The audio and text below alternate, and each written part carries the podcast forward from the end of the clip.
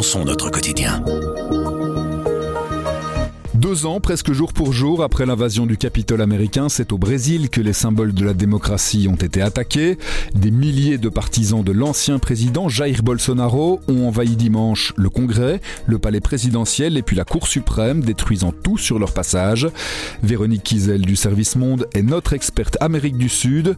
On lui a demandé de passer en studio pour nous expliquer ce qu'il s'est passé, ce qu'il va se passer. Je m'appelle Pierre Fagnard et vous écoutez Le Grand Angle du Soir.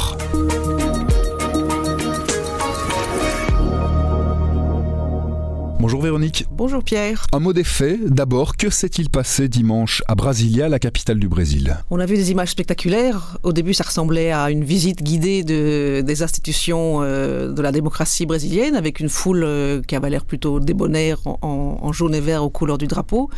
Et puis assez vite, on s'est rendu compte que c'était pas si débonnaire que ça, et qu'il y a eu vraiment des actes de violence, de destruction. Et donc, ça a été une occupation vraiment euh, symbolique et, et, brutale du siège des, des institutions démocratiques brésilienne, donc à la fois le palais présidentiel, l'exécutif, euh, le législatif avec la Chambre et le Sénat, et le Conseil suprême de justice. On a vu des destructions massives, on cassait pour casser, ils ont brandi des, symboles, l'exemplaire original de la Constitution. C'était vraiment quelque chose de, très impressionnant, et il a fallu plusieurs heures pour que l'ordre soit rétabli par la police, parce qu'il semble qu'il y a eu des complicités en amont. Euh, la police n'était pas assez déployée et les, les, manifestants ont pu rentrer euh, très aisément.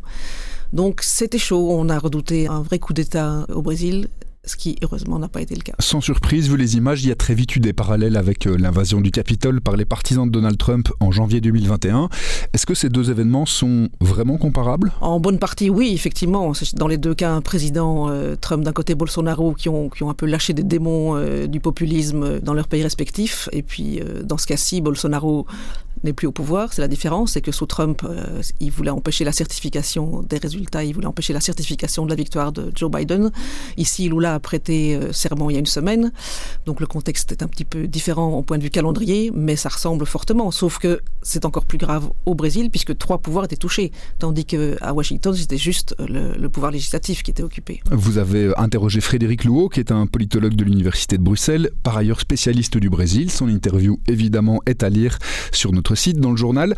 Est-ce qu'il était étonné de voir euh, arriver ces événements? Eh bien non, en fait, depuis, depuis des mois, on sentait que la situation était en train de se dégrader, que les troupes euh, bolsonaristes étaient très remontées, en pleine euh, double réalité, eux, comme, comme une partie des militants pro-Trump étaient sûrs que leur candidat avait gagné, qu'il y avait une tricherie et qu'il fallait défendre la démocratie en l'attaquant. Donc, non, on avait cru à un moment que ça allait se passer après les élections, après la, défaite donc de Bolsonaro. Mais Bolsonaro est resté extrêmement silencieux. Il a, il a boudé dans son coin.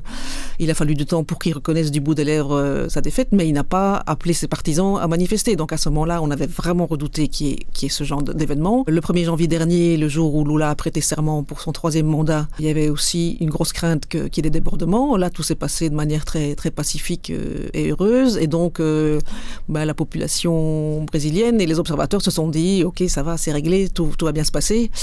Mais non mais non ça ne s'est pas bien passé et ce qu'on a on a assisté hier à des événements vraiment euh, dramatiques.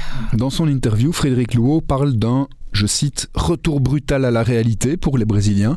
Qu'est-ce qu'il entend par, euh, cette expression? Mais justement qu'on avait cru que ça allait rouler en douceur et puis pas du tout euh, on voit que le camp des bolsonaristes reste extrêmement motivé très revanchard. Frédéric louot m'explique que ça aurait pu être encore bien pire parce que cette fois-ci tous ces militants bolsonaristes étaient n'étaient pas armés ou avec des bâtons où ils ont attrapé des ce qui leur tombait sous la main dans les bâtiments pour détruire mais on sait que sous bolsonaro euh, la vente euh, d'armes à feu a été très largement libéralisée. S'ils étaient était venu armé euh, aurait pu tourner de manière beaucoup plus euh, meurtrière. On est encore relativement tôt après les faits, donc c'est difficile d'établir de, des responsabilités, mais à qui incombe la faute? À, à Jair Bolsonaro lui-même ou à son héritage et à comme vous le disiez tout ce qu'il a instillé dans la population et dans l'esprit des brésiliens pendant sa législature?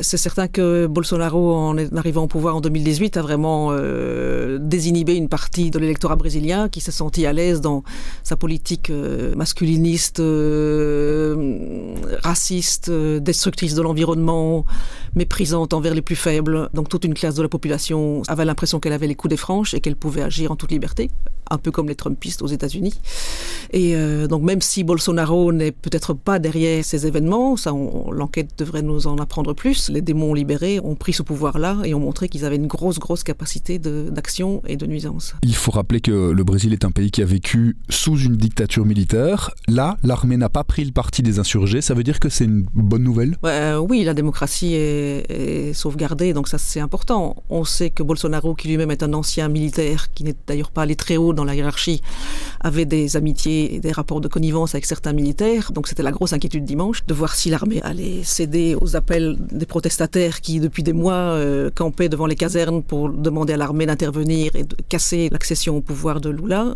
L'armée est restée solide et euh, du côté des institutions démocratiques. Et donc ça, c'est bon pour la démocratie brésilienne. Vu tout ça, le mandat de Lula s'annonce-t-il encore plus compliqué que ce qui était prévu? Oui, on savait que ça allait pas être euh, du gâteau. J'ai fait un papier la semaine dernière en disant, en parlant des 12 travaux herculéens de, de, Lula. Il doit à la fois, comment dire, déminer l'héritage de Bolsonaro qui a pris toute une série de, mesures qui étaient très néfastes et notamment pour la défense de l'Amazonie et en même temps essayer de réconcilier son pays. Donc c'est deux, deux objectifs qui sont un peu incompatibles. Comment euh, casser l'héritage tout en, essayant de réconcilier les deux camps dans son pays. Le contexte économique est beaucoup plus difficile. Euh, donc lui qui avait euh, dû son succès lors de ses deux premiers mandats, ses politiques sociales assez visionnaires et, et généreuses qui avaient permis de sortir des millions de personnes de la pauvreté, cette fois-ci tout est beaucoup plus difficile et encore plus difficile depuis ce dimanche. Merci beaucoup Véronique. De rien.